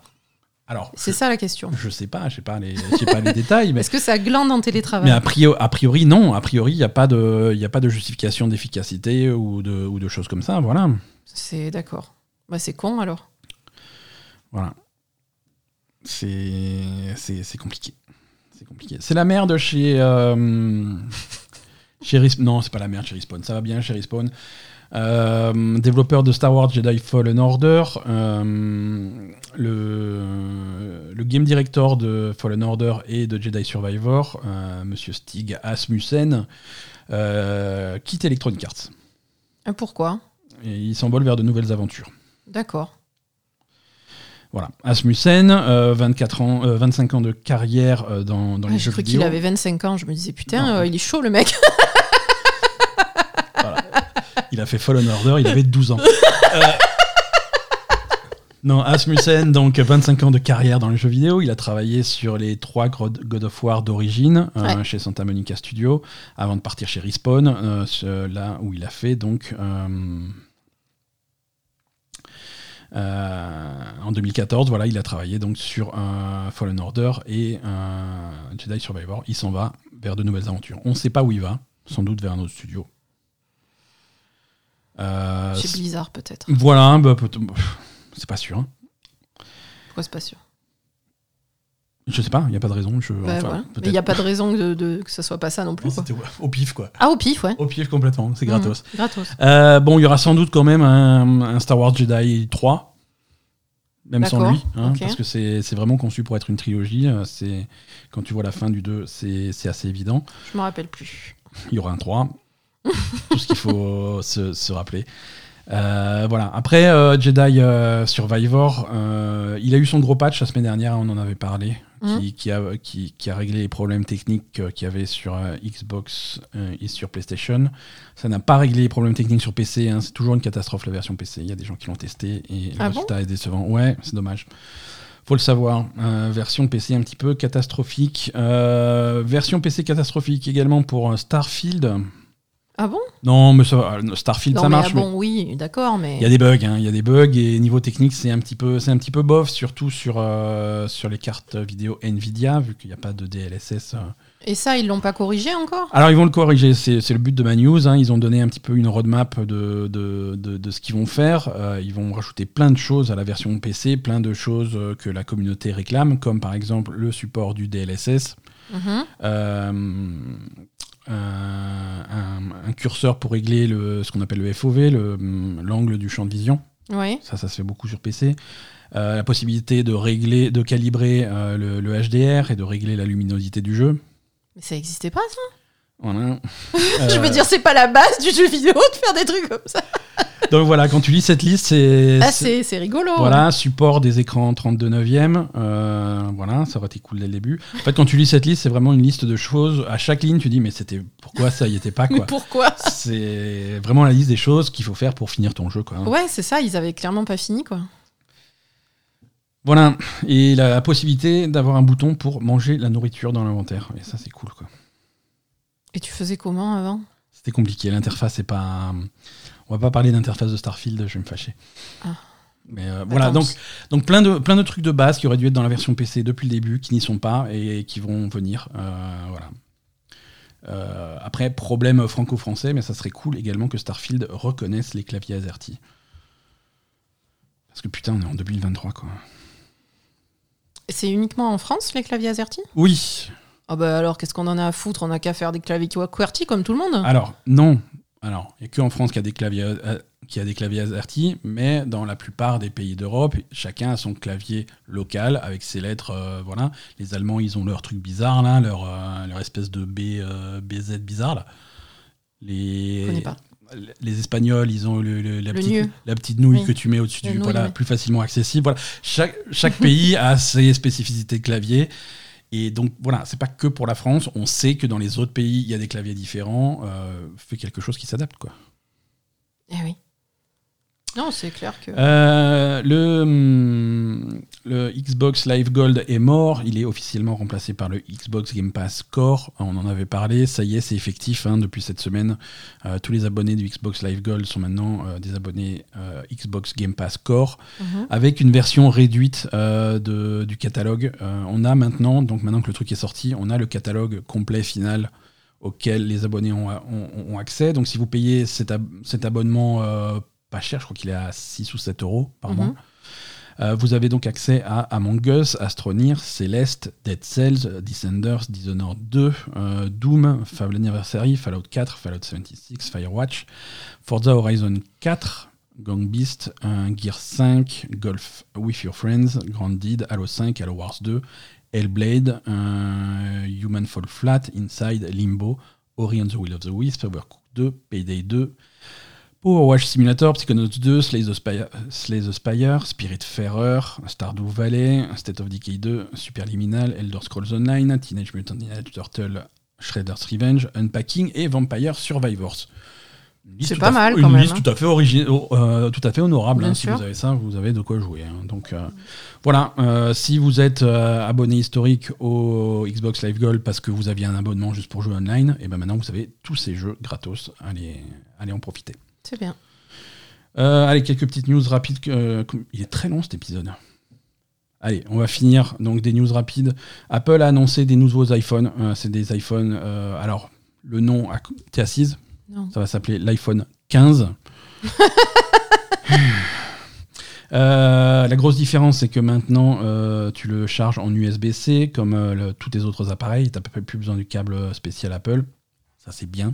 Euh, ouais. hein, c'est c'est cool. Euh, ils l'auraient jamais fait si euh, les régulateurs européens les, les avaient pas forcés. Mais c'est fait. Pourquoi on en parle? On s'en fout du- de la charge. du oui, c'est ce Non. que c'est. je- J'osais pas le dire. Les, hum, les iPhones, surtout les iPhone 15 Pro, sont maintenant suffisamment puissants pour que les, nos gros jeux sortent directement dessus en natif sans cloud. Donc, euh, il faudra noter que Resident Evil 4 Remake, Resident Evil Village et Assassin's Creed Mirage sortent directement sur iPhone 15. Vous pouvez jouer au jeu, vous pouvez acheter les jeux et y jouer sur votre iPhone 15 avec du ray tracing en haute résolution, le même jeu tel quel.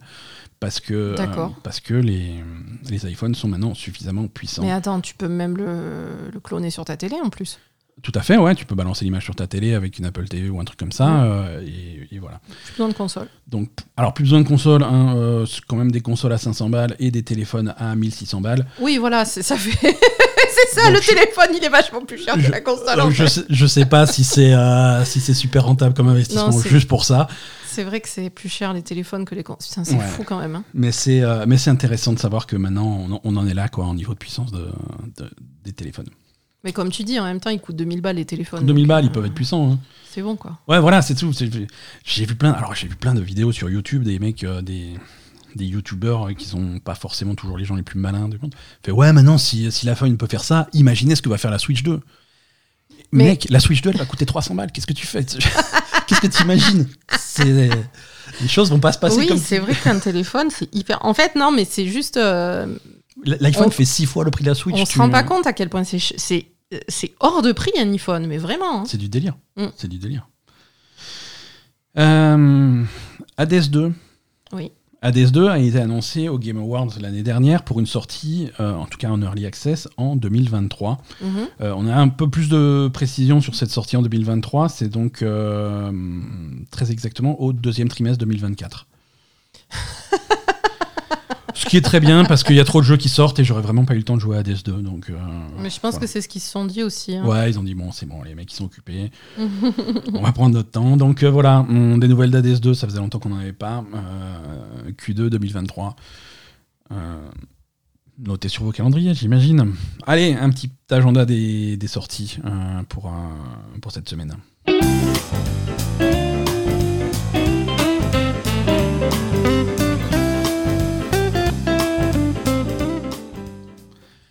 Euh, pas mal de sorties cette semaine, euh, puisqu'on va avoir. euh, ben, on est quoi On est le 18. Donc demain, 19 mardi, sur Xbox One, PS4, Série X, PS5 et PC, Lies of P, Ah euh, Bloodborne Pinocchio. Bloodborne Pinocchio. euh, voilà, pour les amateurs de, de jeux à la Dark Souls, euh, plutôt à la, à la Bloodborne, hein, puisqu'on a vraiment une, une inspiration Bloodborne sur ce jeu. On avait fait la démo, Ouais. ça se sentait vra- vraiment. Et avec un, univers inspiré de, de- de Pinocchio, en fait. Donc c'est très bizarre le, le mélange des deux, mais ça fonctionne plutôt bien. Ça sort mardi, et c'est également disponible sur le Game Pass. Ah, c'est bien ça. Plutôt pas mal. Ouais. Euh, Mortal Kombat 1 euh, arrive également demain mardi. On en a parlé en long et en large en début de cet épisode. Euh, Donc ça, c'est dispo également. Euh, si vous avez plein de copains, Party Animals sort mercredi 20. Euh, Party Animals, c'est un jeu, c'est un party game. hein, c'est avec des, des- des chiens et des animaux bizarres qui se mettent sur la gueule. Mais c'est les animaux tout. tout mou, ouais. Tout mou, là. ouais, c'est Ouais. le nouveau jeu des mecs qui avaient fait Gang Beast. Euh, Donc Mm. c'est vraiment dans, dans ce style-là. Euh, c'est fun, ça sort sur Xbox et PC et sur le Game Pass. Merci Game Pass. Euh, jeudi 21 septembre, euh, également en multijoueur Payday 3, si vous voulez braquer des banques avec les copains. Mhm. Euh, ça sort sur PS5, Series X et PC et également sur le Game Pass. Gros- grosse semaine Game Pass. On l'a dit, Separate Ways, le DLC Resident Evil 4 arrive mercredi. Mm. Non, 21, c'est jeudi. Jeudi 21. Ouais, jeudi 21, euh, le DLC de Resident Evil 4 également. Jeudi 21, la version 2.0 de Cyberpunk 2077. Ah, euh, à quelques, jours quelques jours avant la sortie de, de l'extension euh, Phantom ah ils Liberty. mettent le, Le patch sort en avance. le patch du jeu normal. Voilà. euh, Phantom avance. Liberty arrive la, la semaine d'après. Mais, euh, mais jeudi, donc 2.0 Cyberpunk, avec toutes les améliorations du moteur du jeu, des Mm. systèmes, de machin, euh, qui, sont, qui, seront, qui est complètement gratuit. Euh, donc c'est en fait c'est tout le contenu c'est l'extension sans le contenu de l'extension tu peux pas aller tu as pas les nouvelles missions tu peux pas aller à Dogtown Oui, le oui, nouveau c'est l'amélioration du jeu. mais tu as euh, tout le reste euh, qui arrive euh, jeudi. Voilà, donc une semaine plutôt chargée. Euh, également en fin de semaine, à partir de jeudi, du 21 au 24, euh, à, à Shiba au Japon, c'est le Tokyo Game Show. D'accord. Euh, donc le salon des jeux vidéo japonais. On n'y sera Euh, pas. On n'y sera pas cette année. hein, euh, cette année encore. Mais, mais plein de choses qui vont se passer autour. Va y avoir des streams, va y avoir des trucs. Euh, je sais que Ryuga Gotoku euh, prévoit un gros stream euh, sur, euh, sur le thème de Laika Dragon avec des informations sur les jeux à venir. Euh, Peut-être quelques petites annonces intéressantes. Euh, Xbox a prévu également un gros stream au Tokyo Game Show. Euh, c'est pas un- c'est pas un stream où je m'attends à des grosses nouvelles annonces de nouveaux jeux, mais, euh, mais pas mal d'infos sur des partenariats avec des développeurs et des, Sûrement, oui. des éditeurs japonais. Mm. Je pense qu'on peut s'attendre à une, à une belle fournée de jeux Game Pass qui arrive euh, et qui sera annoncée à ce stream-là. Donc, sûr. donc voilà, des choses à surveiller autour du Tokyo Game Show. Asa, merci. Merci à toi. Poupi, merci. Cher public, euh, chers euh, auditeurs, euh, merci, merci à vous. On, merci d'avoir suivi cet épisode. On vous fait des bisous. Euh, où est-ce que vous pouvez nous retrouver Euh, Donc en podcast, c'est le lundi. hein. Euh, également, on est sur Twitch en ce moment. On a notre projet de, de, de- de jouer à tout le catalogue des jeux Super Nintendo qui suit son cours. Trois épisodes déjà passés. Le quatrième épisode, ça sera ce samedi à 20h30 sur la chaîne Twitch de la Belle Gamer. N'hésitez pas à venir nous faire un petit coucou, de lâcher un petit follow et, et nous soutenir, ça fait toujours plaisir. Des bisous et à la semaine prochaine. Merci.